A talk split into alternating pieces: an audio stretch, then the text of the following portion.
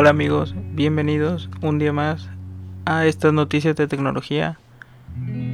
Recuerda que este podcast lo puedes escuchar todas las semanas en plataformas como Spotify, iTunes y en mi canal de YouTube Doctor Tech.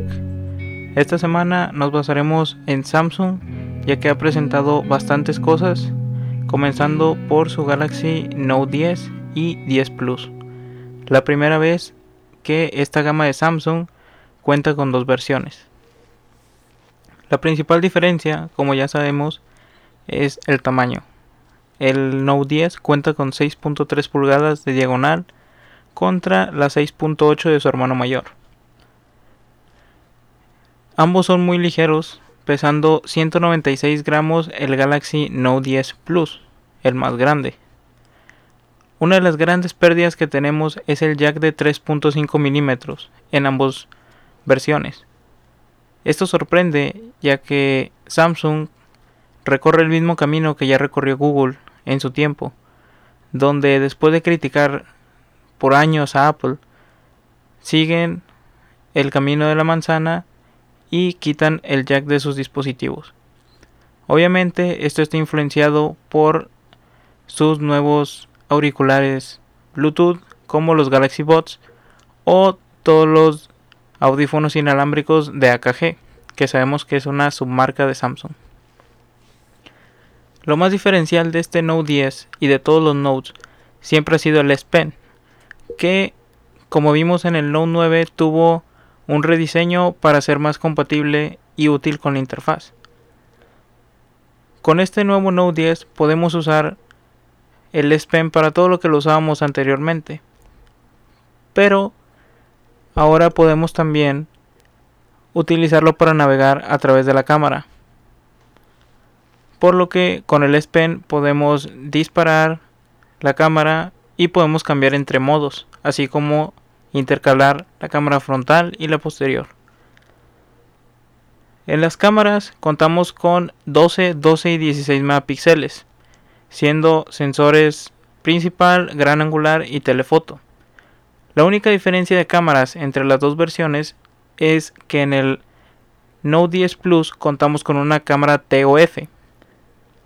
¿Qué nos permite esta cámara? Esta cámara nos permite tener una mejor profundidad de campo, por lo que el, el, dispositivo podrá saber a qué distancia está el objeto al cual estamos grabando o tomando una foto, lo cual debería mejorar mucho el modo retrato del dispositivo. En el apartado físico podemos ver que ya no tenemos un botón dedicado a Bixby, sino que para acceder a este debemos dejar presionado el botón de encendido. Pero ahora para entrar al menú de apagado o reinicio debemos presionar el botón de encendido más el botón de bajar volumen. Que en lo personal me parece más incómodo ya que desconozco de alguien que realmente use Bixby en vez de otros asistentes como Google Assistant. Otra de las grandes cosas que ha perdido Samsung es la tarjeta SD en el hermano menor, en el Note 10 normal, donde ya no contamos con este dispositivo de almacenamiento, algo que Samsung había preservado contra su competencia y que lo hacía diferencial. Por otra parte, contamos con USB-C, carga inalámbrica propia y reversible para cargar algún accesorio como los Galaxy Bots o algún smartwatch de Samsung. En las baterías contamos con 3500 y 4000 mAh respectivamente, lo cual debería ser una buena batería dado que ambos cuentan con un procesador bastante solvente, que en el caso de Estados Unidos es el Snapdragon 855 y en la versión internacional es un Exynos 9825 que aunque mucha gente, como a mí, no somos partidarios de esta separación de procesadores entre la versión americana y la mundial, es una estrategia de marketing con la que Samsung cuenta y no parece que vaya a dejar pronto. Considerando que tenemos una pantalla OLED, como ya es costumbre en Samsung, puede ser que la batería llegase a quedar corta si exprimimos el celular, ya que contamos con una pantalla de 3040 x 1440 píxeles con HDR Plus. Una pantalla que Samsung ha trabajado muchos años a lo largo de muchos dispositivos y es una pantalla simplemente hermosa al verla. Es algo que Samsung es líder y probablemente nadie le puede competir. También encontramos un altavoz en la parte inferior firmado por AKG, compañía de Samsung. Y al parecer en la parte superior del dispositivo contamos con un sistema de vibración que ayuda a aumentar el volumen un poco. Algo así como lo que hizo Sony con sus pantallas que vibraban para tener un sonido frontal.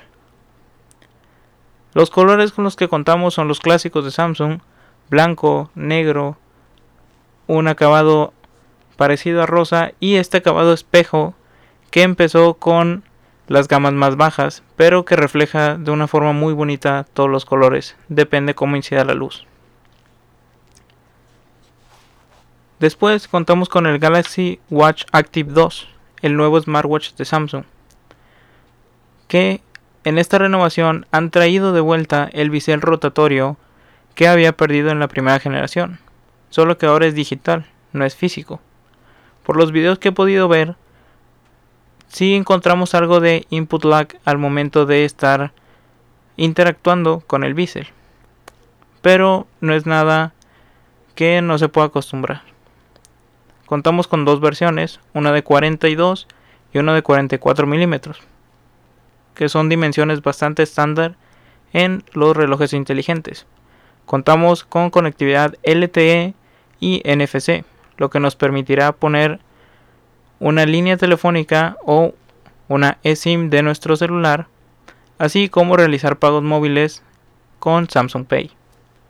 Es compatible con cualquier Android y iPhone, aunque está pensado para utilizarse con algún dispositivo de la familia Samsung. Contamos con materiales de aluminio y acero dependiendo de la versión. Y la batería, según Samsung, promete alrededor de un día de autonomía, que es lo que da casi cualquier dispositivo en la actualidad.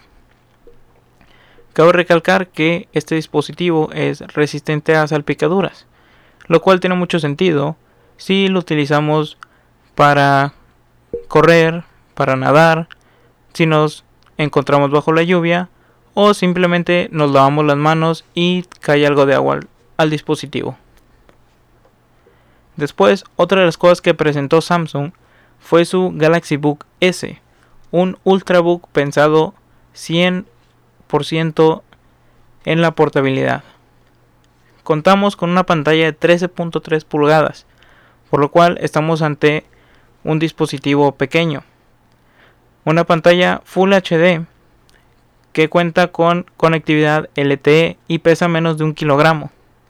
Con estas especificaciones podemos ver que Samsung está sacando este dispositivo para la gente que ocupa mucha portabilidad, digas estudiantes o gente que viaja mucho. El ancho del dispositivo es solo de 11.8 milímetros, por lo que podrías tenerlo en una mochila o incluso en la mano. Contamos con 8 GB de RAM, 512 y 256 GB de almacenamiento y un Snapdragon 8CX, que es un procesador pensado por Qualcomm para este tipo de dispositivos. Con lo cual Samsung promete 23 horas de autonomía en reproducción de video. Como podemos ver, no es un equipo extremadamente potente, está más pensado en la portabilidad que en otra cosa. Pero si eres alguien que hace tareas bastante básicas de informática, dígase Word, PowerPoint, Excel, o solo lo quieres para disfrutar de contenido multimedia, pues puede ser una muy buena opción. También otra opción a tomar en cuenta es la nueva Tab S6 de Samsung, también muy orientada a la productividad.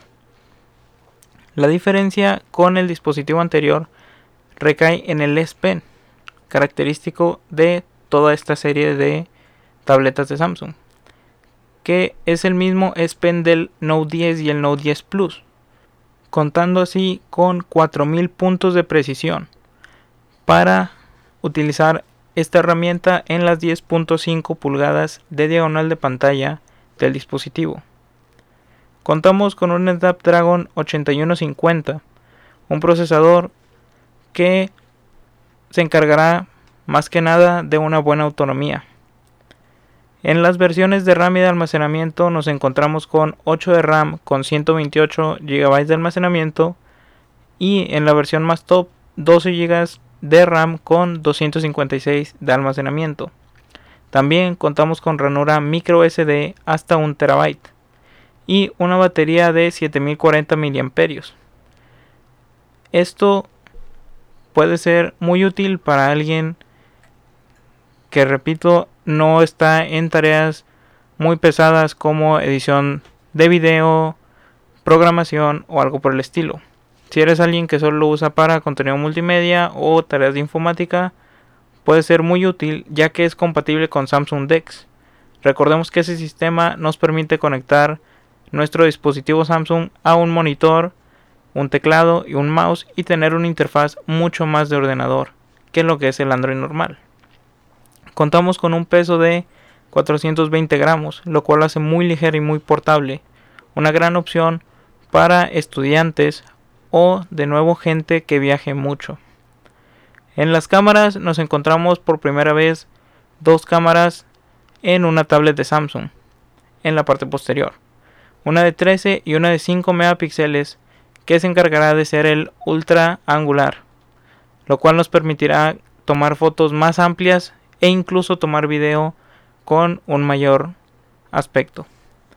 En la parte frontal contamos con una cámara de 8 megapíxeles que siendo honestos ninguna de estas cámaras va a resaltar por su gran calidad ya que ninguna tablet está pensada para tomar fotos y los fabricantes tienden a invertir ese dinero en otros aspectos. Eso fue todo por el día de hoy. Como pueden ver, solo fueron noticias de Samsung, ya que presentó muchos dispositivos esta última semana y la próxima semana vendremos con más noticias, probablemente del iPhone, el Pixel y de Huawei, los cuales ya están próximos a presentar sus flagships de este año. Recuerda que puedes escuchar este podcast en tus plataformas favoritas como Spotify, iTunes y en mi canal de YouTube Doctor Tech, donde lo subo todos los domingos. Adiós.